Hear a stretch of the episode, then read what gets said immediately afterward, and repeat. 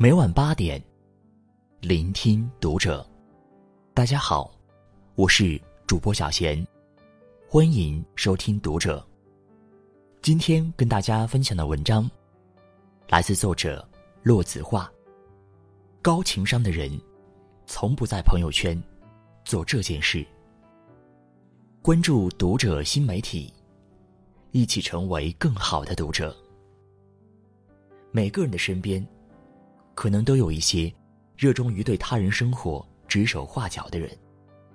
现在的工作挣的这么少，我劝你赶紧换一个吧。这么大了还不结婚，我看你就别挑了。结婚好几年了还没孩子呢，是不是有什么问题啊？遇到这样说话的人，我劝你趁早远离，因为这样的人不仅会扰乱你的生活节奏。甚至还会给你带来灾难。尊重是人与人相处的基本规则。我们的生活当中，喜欢对别人指手画脚的人有很多。在电影《搜索》中，高圆圆饰演的叶兰秋，是一家上市公司的高级白领。因为在上班时没有给老人让座，受到了周围乘客的指责。然而更不巧的是。这一幕被一位实习记者偷偷拍下，后来被台里的资深电视人炒作，引发了蝴蝶效应。然而，没有人知道，叶兰秋在几个小时之前，曾被确诊为淋巴癌晚期。这件事经过刻意包装后，在电视节目中播出，叶兰秋一下子成为全城热议的反面案例。最后。叶兰秋在舆论与病魔的双重压力之下，选择结束了自己年轻的生命。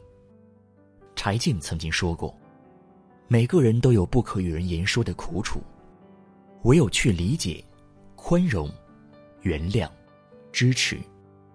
事有万象，人有千面。你看到的往往并非真相，你看不到的角落里，还有很多你不知道的事。”曾有一届鲁迅文学奖的得主，引发了众人的争议。有一位记者打电话给蒋方舟，询问他对这件事的看法。然而蒋方舟委婉拒绝，说没读过他的诗歌。没想到记者马上给蒋方舟念了一首诗，接着再问他的意见。蒋方舟无奈地说：“仅凭一首诗，我不知道该怎么看。”不随意评价别人，于人是尊重，于己是体面。而那些总是随意评价别人，并且习惯性给予否定的人，根本不清楚与人交往的界限，也就更不懂何为尊重。遇到这样的人，我劝你趁早远离。不懂别人的苦，就不要劝人大度。你身边有没有那种，不管你经历了什么，总会劝你宽容一点、大度一点的人？其实，他们根本不关心你到底经历了什么。无论别人对你造成怎样的伤害，他们都无法感同身受。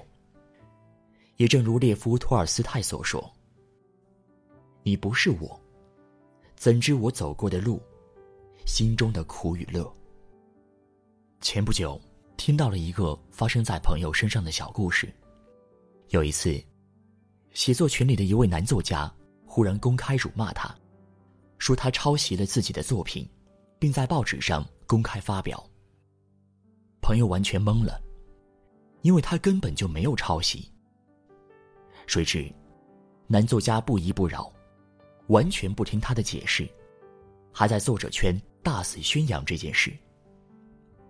朋友气坏了，马上开始联系那家报社的编辑。经过诸多波折，终于弄清了事情的原委。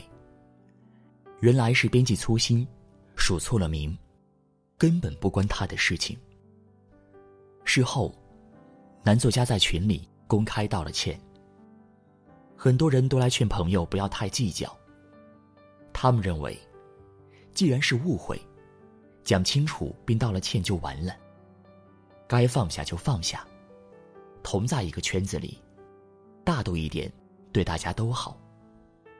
然而朋友却始终无法释怀。也正如鲁迅在《而已集》中所说：“人类的悲欢并不相通。我只觉得他们吵闹。这件别人不以为意的小事，却对朋友打击很大，让他很长时间都进入不了写作状态。”还记得有一期《奇葩说》里，马东说：“随着时间的流逝，我们终究会原谅那些曾经伤害过我们的人。”然而蔡康永却立刻补充道：“那不是原谅，那是算了。那些不知道你受过什么样的苦，就无条件要你宽容大度的人，我劝你趁早远离吧。”人之患，在于好为人师。生活中，我们常常遇到这样两种人。第一种人，总是以为自己见多识广，所以特别喜欢对一些事情妄加评论，或者站在高处去给别人提建议。作家艾丽在十八岁的时候，是一个小胖子。那时候，他的身边有一个身材很好的朋友。在艾丽为自己的身材发愁时，他告诉艾丽：“胖子也是一种习惯，你少吃，运动减肥都没有用的，就安静的做个萌萌的小胖子吧。”结果，朋友这句看似无心安慰的话，反倒误导了艾丽。还有一种人，总是好为人师，常常忍不住和身边人分享自以为正确的价值观。小爱新交了一个不错的男友，然而她却时常患得患失，总忧心对方是否真的爱自己。于是闺蜜就给她分享了一个作为过来人的经验，让她注册一个新的聊天账号，假装陌生女孩去试探男友。